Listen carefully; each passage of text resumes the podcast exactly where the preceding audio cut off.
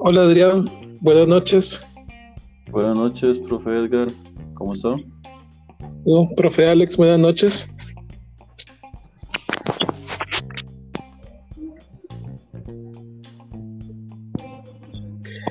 Oh, profesor Alex, ¿no se, le- no, no se le escucha? No, no se le escucha, profe Alex.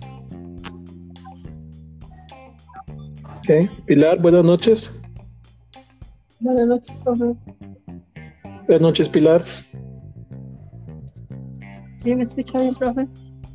Fuerte y claro, Pilar.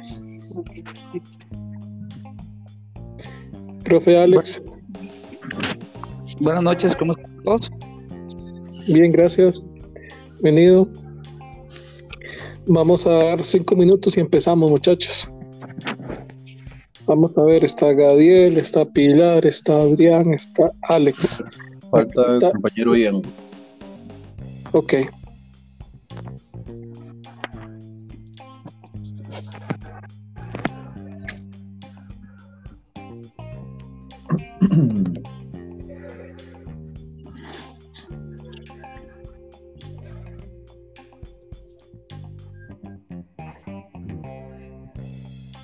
Ay, me sacó. No, Ok, es que se escucha, profe, muy bien. Escucha. Escucha muy bien. Bien. Ah. Y si quiere, le quitas eso y lo hablas directamente con el teléfono. Inténtelo.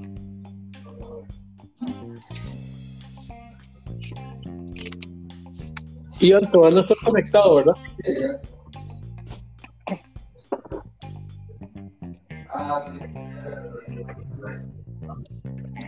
Capacidad máxima de participantes, son toque.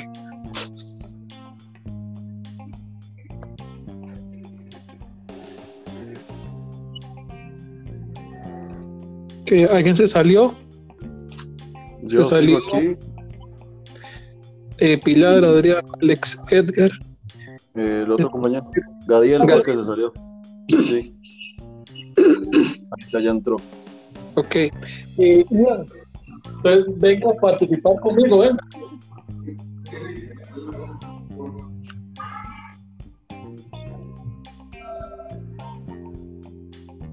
Profe, yo creo que Gadiel no sabe que si ve otra aplicación, se le cierra el ancho. Ok, Gadiel. ¿Está Gadiel? Gadiel. Listo. Eh, Ian, venga. Participa conmigo. Buenas noches, profe. Buenas noches, Gadiel. Ya vamos a empezar. Dos minutos y empezamos. ¿Está? Gadiel, usted hable. Sí, sí, que su profe está haciendo unas pruebas con, con los audífonos, pero eh, cuando venía ahora en el, pues, este, me funcionó, pero ahorita no me está funcionando. Debe ser porque como es en la invitación, tal vez ahí no, no le funciona, pero cuando es usted que va a grabar el podcast, ahí sí le funciona. Casi- Bueno, entonces eh, estamos listos. Bueno, vamos repasando, tranquilos. Esto, es- esto es un esto es un podcast. Esto tiene que ser natural. No tienen que ponerse nerviosos, ¿verdad? Aquí cualquier cosa el profe Alex y yo le ayudamos, ¿verdad? ¿Está bien? No- digamos, eh, es algo normal. Digamos que si algún día ustedes tienen que dar, digamos, hablar sobre su producto, su servicio, sus conocimientos, tiene que hacerlo, ¿verdad? Ve, Entonces, tranquilos y, y ahí lo, de acuerdo a lo que estudiaron, ¿está bien? Bueno, entonces la idea es que todos participen, porfa. Si alguno participó, por favor, déle espacio al otro para que participe, ¿está bien? Bueno, Sí, señor. entonces, eh, falta un minuto. Los que ya están, están, y los que no están, no están. Entonces ya casi empezamos.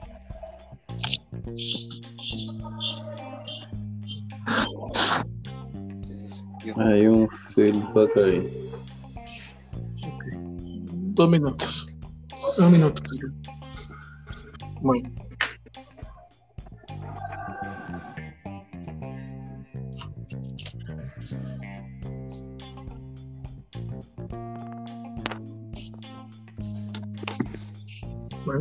Muy buenas noches, espero que se encuentren bien. Mi nombre es Edgar Rojas. Soy, soy docente de soy docente de electrónica industrial acá en el CTP San Isidro de Heredia. Y este programa, bueno, nuestro primer programa, año 2023, el electro, primer electropodcast eh, llamado Instalaciones Eléctricas y eh, Instalaciones Eléctricas del Mañana. ¿Estamos preparados en Costa Rica? Bueno, nos vamos a dar cuenta. Ahorita, bueno, eh, mi nombre es Edgar Rojas. aquí estoy con el profesor Alex. Buenas noches, profesor Alex.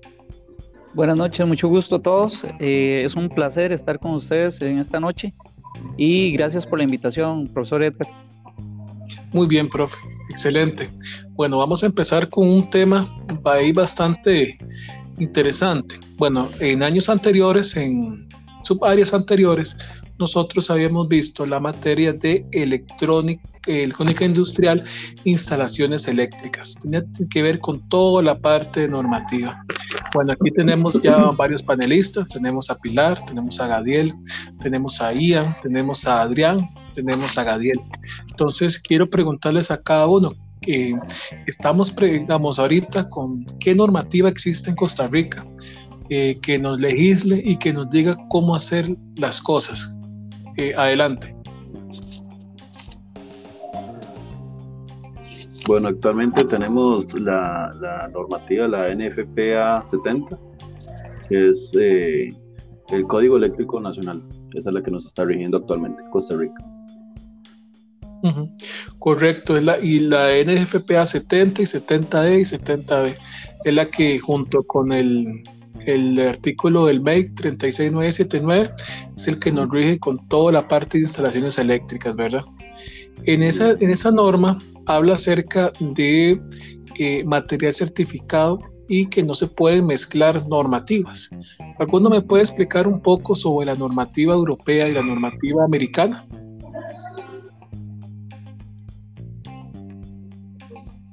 Ah, Ian, adelante. Permiso. Tengo entendido, las son normativas que principalmente se diferencian no solo por su continente, sino también por su número de medida o control de medida. Claro. Por ejemplo, la, la medida americana se mide en. Una medida se mide en pulgadas. Eh, sí, digamos, eh, en la parte, digamos, de ANSI, ¿verdad? Eh, se mide en pulgadas, ¿verdad? También en la parte eléctrica, ¿verdad? Todo lo que es normativa NEMA, todo, digamos, los cables, por ejemplo, se miden por calibres, calibre 12, calibre 10, calibre 8, ¿verdad? Que es muy diferente con los cables de normativa europea IEC, porque la normativa europea se mide en milímetros, cables de 18 milímetros, de 16 milímetros, es como los cables de, que usamos en automatización. También cambia el grosor del cable por dentro, las fibras de cobre por dentro del cable.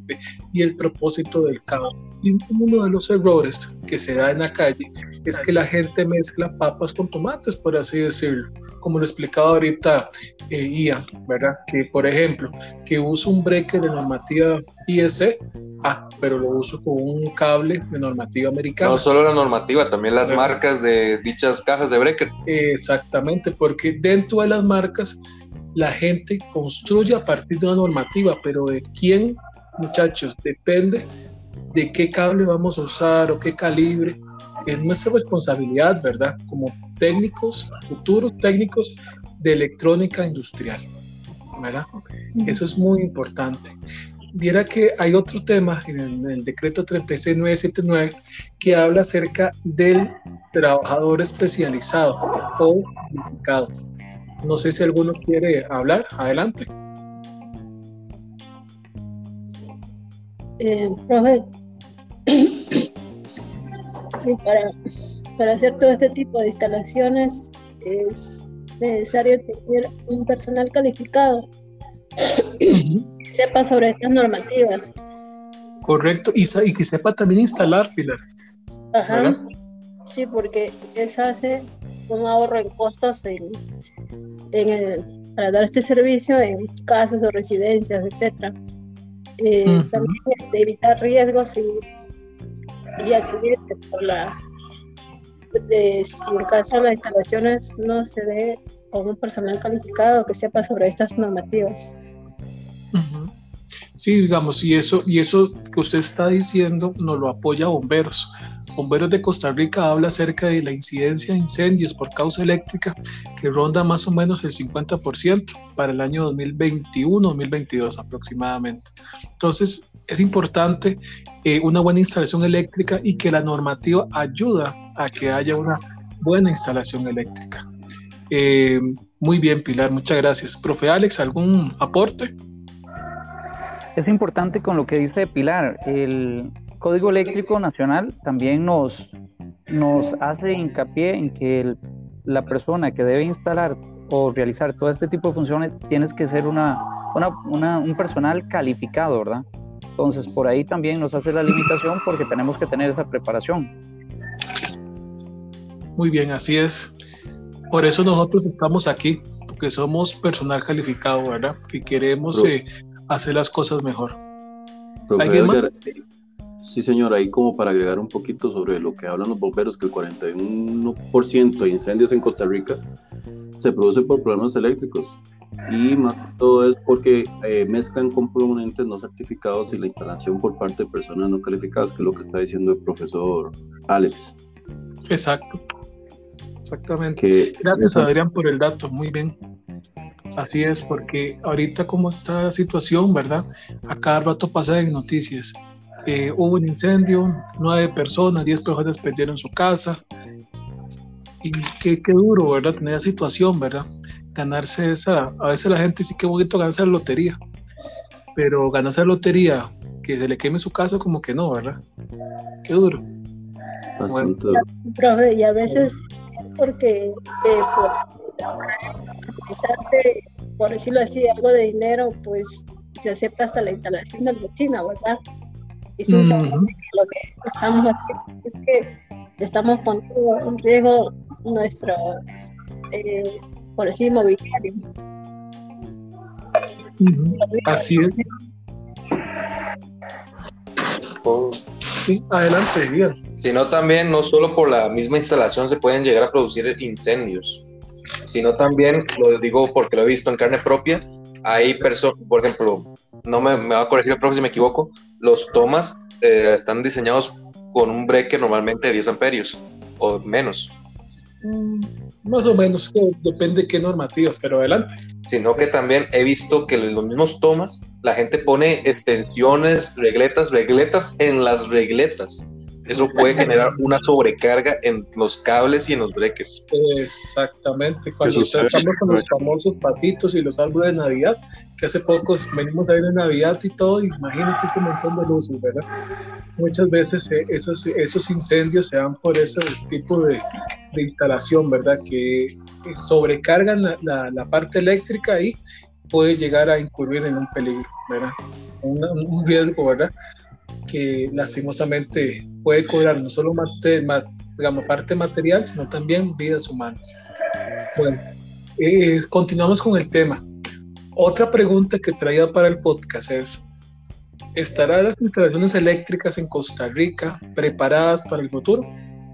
Gadiel, adelante. Profe, que casi no como que se le corta. Gadiel, ¿me escuchas? No, ¿me escuchas? Sí, te, escucho fuerte y claro, adelante. Te preguntaba acerca de las instalaciones eléctricas. ¿Están preparadas para el futuro? Eh...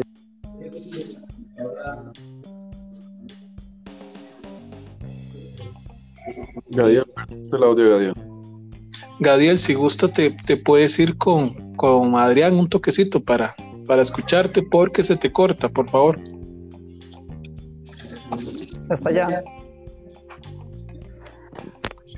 Bueno, aprovechando que Gadir ahorita está buscando la parte de sonido, eh, qué curiosa esa pregunta, porque digamos, desde el año 2012 la normativa del MEIC 3679 con todas sus actualizaciones han venido creciendo, ha venido evolucionando, pero estaremos preparados realmente. ¿Ha sido efectiva ese cambio normativa?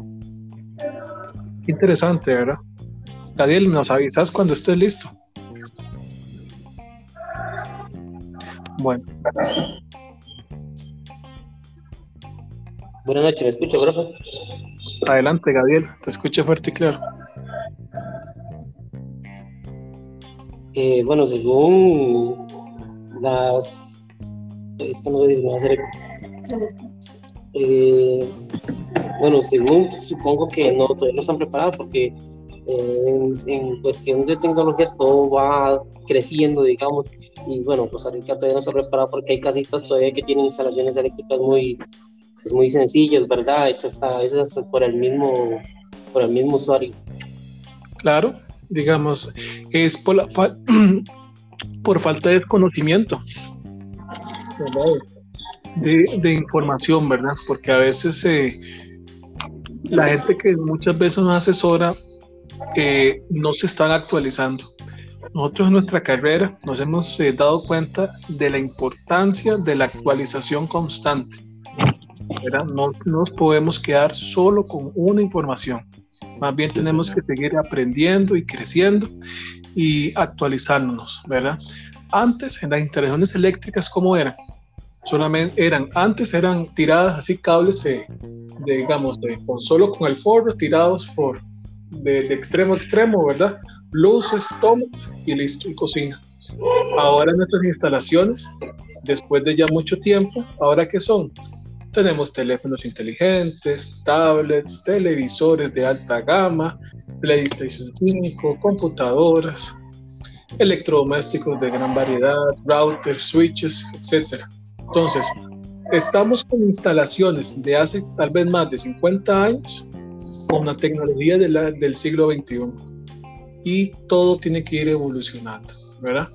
Ok, Gadiel, muchas gracias por tu intervención. Profe, Continuamos ah, con el programa. Adrián, profe, adelante. Para agregar un poquito ahí, también es que no estamos preparados porque en Costa Rica todavía tenemos un, un costumbrismo. O sea, aquí seguimos con Claro. que el tío que hace las conexiones, con el primo que sabe un poco de electricidad y entre todos hacemos una mezcla terrible. Nadie usa cajas de breque correctas, eh, empiezan a hacer instalaciones con cables de diferente grosor, entonces eh, usan el equipo correcto, hacen chayoteras, como decimos popularmente. Los entonces- famosos arroz con mango. Exactamente, o, o los famosos técnicos de alicate que le llaman también. Entonces, esos son, esos son eh, cositas que nos van a afectar más adelante porque realmente la infraestructura no está preparada. Entonces, cuando nos, nos llegue preparado. el futuro, este, que va a a hacer una inversión sumamente grande para poder cambiar. todo. Claro. Así es, así es. Sí, Profe, también hay otra cosita más que la gente pues como que no les interesa mucho como informarse acerca de, este tema, digamos, ellos nada más, ellos conocen que ahí son toma y nada más conectan y lo que les puso el primo, el sobrino, el tío, lo que sea, no se informan, digamos, por eso es que se queman a muchas casas y por la falta de información, ¿verdad? sí. No, y muchas veces eh, la gente no está dispuesta a pagar por mano de obra especializada, lastimosamente también, ¿verdad? Una cosa es estar buscando, digamos, eh, la opción que mejor me convenga, pero también tengo que buscar calidad en las cosas que vayamos a hacer. No solamente es buscar el precio más económico el amigo del amigo, porque me cae bien y todo, ¿verdad?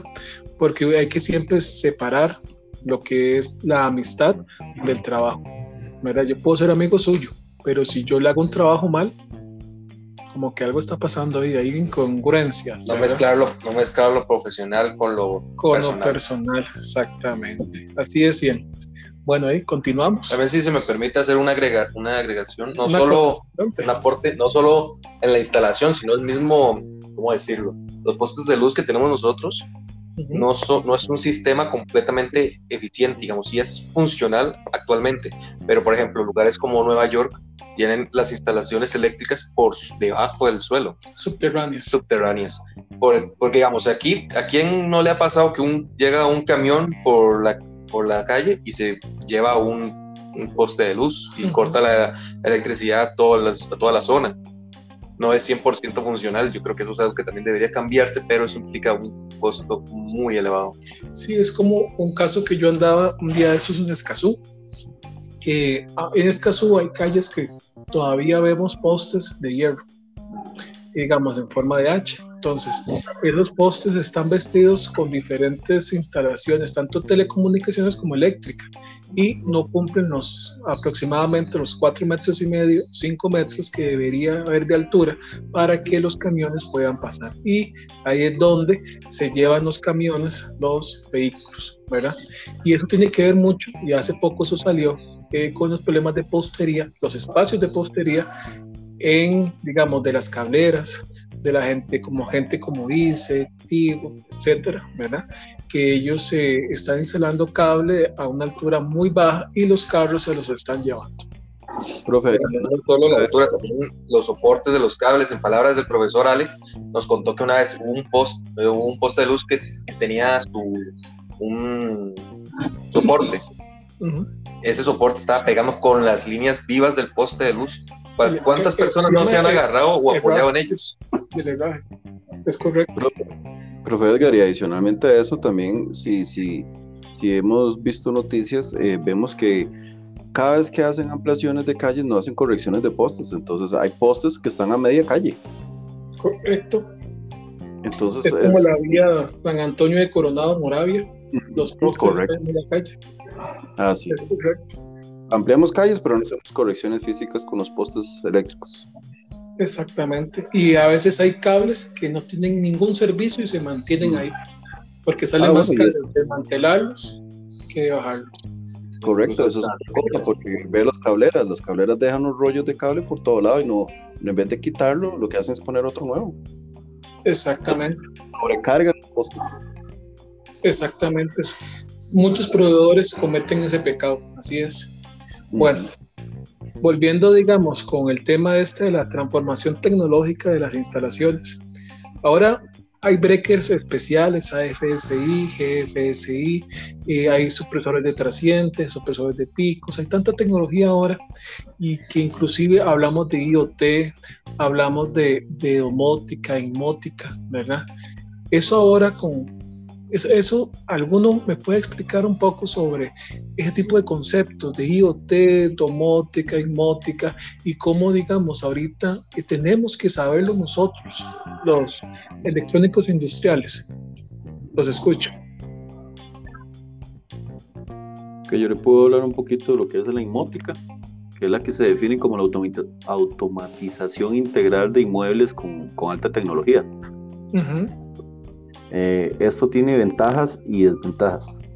Eh, tiene grandes ventajas que, como por ejemplo, permite controlar la iluminación este, desde celulares o, programadas directamente. El agua, las persianas, todo eso se puede controlar programado o desde una computadora o desde un celular. ¿Cuáles son las desventajas con ello? Que es un sistema que depende cada vez más de la conexión internet, por lo que se hace necesaria la, instalación de una red máxima de potencia, ¿verdad? Y además es un sistema que no está exento de virus, eh, de hackers o, o de, de, ¿cómo decirlo?, de filtraciones de información. Así es, así es. Bueno, la, La inmótica tiene que ver con edificios. Por ejemplo, hay dos casos. Eh, hace poco fui al, juzgado primero de los tribunales de justicia y vi un gran sello que decía que el edificio está certificado con el sello LIT. El sello LIT es un sello de eficiencia energética, ¿verdad? Que, que es lo que quiere dar a entender que ese edificio está diseñado, pensado, ¿verdad? Para tener su máxima eficiencia, ¿verdad? Que no se desperdicie nada, ¿verdad? Nosotros hablábamos hace poquito eh, en la clase acerca de la bioclimática, ¿verdad? Y el free cooling. La bioclimática es la parte arquitectónica para tratar de, de, buscar que menos es más, o sea, usar menos las luces, usar menos el aire acondicionado, que la misma luz nos lo dé, digamos, el ambiente, que el mismo, digamos, ventilación dentro de un edificio nos lo dé el mismo ambiente por medio de una ventilación forzada, ¿verdad? Entonces, buscando optimizar y generar menos huella de carbono, ¿verdad? Que esto se traduce también en menos consumo energético, ¿verdad? Entonces eso es muy importante, ¿verdad? Domótica. ¿Alguien puede hablar de domótica un poco? Por favor. Si se me permite. Bien, adelante. La domótica es muy similar a la inmótica, solo que esta es residencial. Una persona puede tener el control total de su casa en la palma de su mano, bueno, no tiene el teléfono. Eh, por ejemplo, hay, hay propias refrigeradoras que tienen un sistema de iluminación, de control de productos, hasta de peso que tenga dentro. En base a ese peso, la misma, la misma computadora del, de la refri puede hacer cálculos de qué, de qué cosa falta. Por ejemplo, si faltan huevos, si tiene una cantidad X de leche o verduras, la refrigeración, y no sé si, tal vez algún día llegue a medir hasta la fecha de descomposición de algunos materiales, de algunos alimentos orgánicos. No, inclusive, ahorita hay refrigeradores que nos dan aviso de que tal vez nos falte lechuga. Mira, te falta lechuga, te falta arroz, a comprar arroz, a comprar lechuga. ¿Verdad? Inclusive te llegan inmediatamente a la casa y ya está la lechuga ahí dentro de la refri.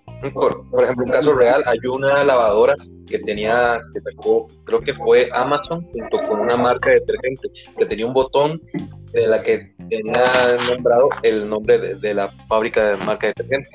Uno lo que hacía era presionar ese botón y eso mandaba una señal a un repartidor de que su, residencia necesita detergente para esa lavadora. Correcto, pero ahora es más, eh, es más, eh, más sorprendente. Ahora ni siquiera hay intervención humana para tomar decisiones. Hay una empresa japonesa o asiática, perdón, que nominó a jefe de toda la empresa una inteligencia artificial y lo hicieron porque dio buenos resultados y actualmente da buenos resultados. Sí, correcto. Digamos, ahorita la domótica tiene sus ventajas, la domótica tiene sus ventajas y todo, pero ¿qué desventajas podríamos hablar en este momento? Sí, dos, eh, dos desventajas en este momento. Si me permite ahí, don profesor Edgar. Eh, Adelante, Gabriel.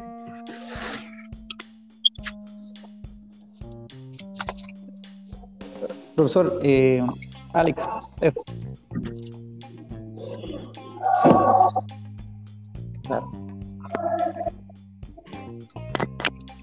Profe, era, era el profe Alex el que estaba conversando. Sí, profe, no era yo.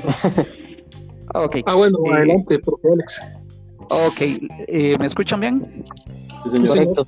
Ok, una de las desventajas que tenemos ahorita, eh, tomando la pregunta inicial, que si realmente estamos preparados para la tecnología que tenemos. Actualmente la tecnología que se está desarrollando, pues las instalaciones, lo que estamos teniendo en nuestro país es que estamos poniendo lo que es la domótica de manera de parche.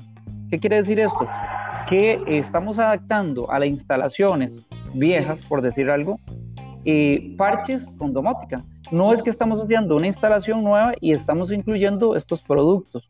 Por decirte algo, eh, Actualmente encontramos en las tiendas comerciales lo que son los tomacorrientes inteligentes, los eh, interruptores inteligentes y estos son de simplemente de parche. Llegamos y lo ponemos sobre una regleta y ahí es donde más bien es el, el, control. Sin embargo, las, las, nuevas instalaciones deberían contemplar esto, ya no tenerlo ahí como un aditivo a la instalación, sino parte de la instalación.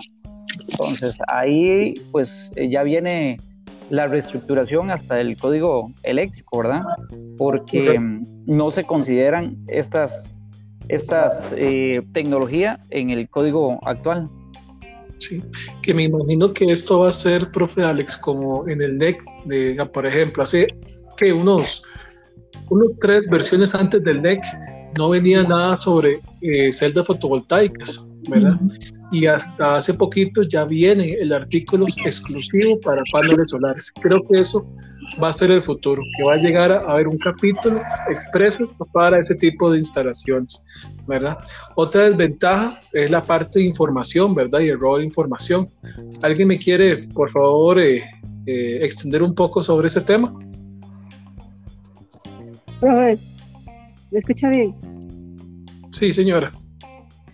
Robert, sí, es que eh, parte de la domótica también es de que, eh, digamos, se gestiona eficientemente la información que almacenamos ahí. Y, y está lo de que usamos la nube para todo, ¿verdad? Sí. Entonces, es, es una ventaja porque nos permite ahorrar muchas cosas, como el disco duro, la capacidad, pero la desventaja es que se pierde nuestra información. También en el, digamos, en los dispositivos inteligentes, desde que si no lo configuramos bien, por decirlo así, cualquiera puede entrar a la seguridad de nuestra casa y manipularlo. Así es, así es. Cualquier persona, digamos, sin la ciberseguridad, que ahora es un tema que está mucho en boga, eh, si no está configurado bien la seguridad, puede eh, robar datos de nosotros, datos sensibles, ¿verdad? Ahorita, digamos, tenemos un bombardeo de publicidad. Nosotros, por ejemplo, andamos buscando un carro. Inmediatamente en el primer anuncio sale eh, CRO, digo, pero tengo CR Autos, eh, venta de autos, venta de vehículos, el carro tal y el carro hasta inclusive el que yo estoy buscando. Entonces, es muy curioso todo lo que las IA están también haciendo que la gente, digamos, eh, tenga cierto recelo a esto, una cierta resistencia al cambio a eh, convertir, digamos, sus instalaciones en instalaciones inteligentes, ¿verdad? Hay gente que piensa que es más caro, que es muy difícil y todo, pero esa brecha se ha venido disminuyendo con el tiempo, ¿verdad? Eh, bueno, eh, Pilar, muchas gracias. Bueno, Para agregarle un poquito a lo que dice Pilar, profe. sí, adelante, Adrián. Gracias. Eh, eh, nosotros todos los días generamos información. En Exacto. nuestras redes sociales, nosotros cualquier cosa que le demos like, estamos diciéndole al algoritmo, me gusta que me envíes información de esto todos los días. Así es. Y, así, y así como usando su mismo ejemplo, vemos los autos, si tenemos una refri inteligente, perfectamente la refri cuando lleguemos ahí en la pantalla nos va a tener el carro que queremos, nos va a tirar toda la información y esos datos son los que hemos ido generando y alimentando que nos volvemos vulnerables, ¿verdad? Además, como usted decía, de- una de las desventajas que hay actualmente es que el costo inicial para con temas de la domótica es, son, muy, son muy altos. ¿Por qué? Porque hay que cambiar todo el cableado, hay que in- eh, iniciar con tuberías, eh, los equipos como tal son caros. eh, después, cuando hay una avería, el costo por reparar esa avería es, es alto. Entonces, como usted lo dice, lo de la brecha, ahí va, poquito a poco, pero sí, no, de momento sigue siendo bastante caro. Así es, Adrián, ahí vamos, ahí vamos poco a poco. Y aquí es donde entramos nosotros, ¿verdad? A solucionar problemas, ¿verdad? A ver cómo resolvemos problemas y cómo podemos eh, cada día, digamos, llevar a, a nuestras familias y a nuestros clientes, a nuestros clientes potenciales, a nuestros colaboradores o empleadores, soluciones. Tenemos que llevar soluciones. Eh, Profe. bueno, adelante, Gabriel. La ventaja sería, profe, que se vaya la luz y todos los aparatos se apaguen y, y tal vez yo tengo que entrar este, a mi casa con un sensor mm, de facial o no sé. Este, Exactamente. entonces no voy a poder entrar porque no tengo llave, no existe la llave, sino que todo está automatizado, digamos. Correcto, correcto. Ahí donde también entra, digamos, las facilidades que nosotros como eh, especialistas podemos darle a nuestros clientes, ¿verdad? Hacerles un crearles un respaldo con UPS o con baterías o algún medio, digamos, para que puedan eh, entrar a las personas, ¿verdad? un- una especie de, una especie de generador alterno. No solo también el sistema de energía, sino también varios dispositivos son muy dependientes del Internet. Correcto. Y también una, desventaja podría ser la- el mantenimiento constante.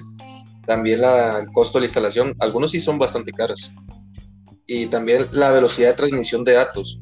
Por ejemplo, una casa o una oficina está transmitiendo una cantidad inmensa de datos, de información, y tanto, tanta información puede llegar a, por decirlo así, alentar la transmisión de, datos, puede hacerlo más lento. Correcto, así es. Esto, eso que dice Ian se ve en cuando hay gran cantidad de información, un gran ancho de banda.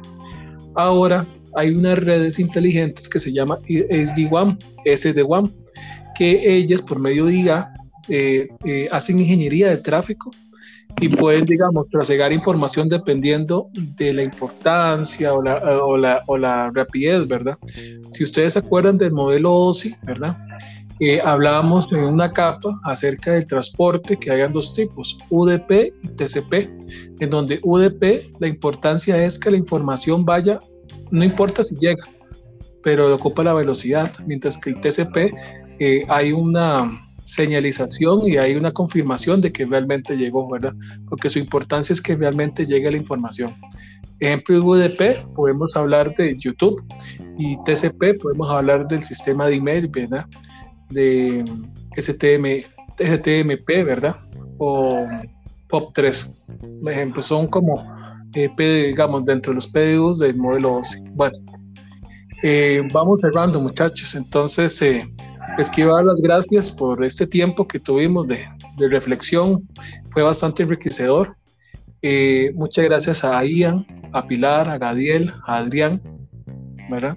Por estar acá, ¿verdad? Realmente y, estar ahí eh, participando, bastante activo. Eh, profe Alex, le, doy la, la última parte del programa, el cierre, ¿verdad? Adelante.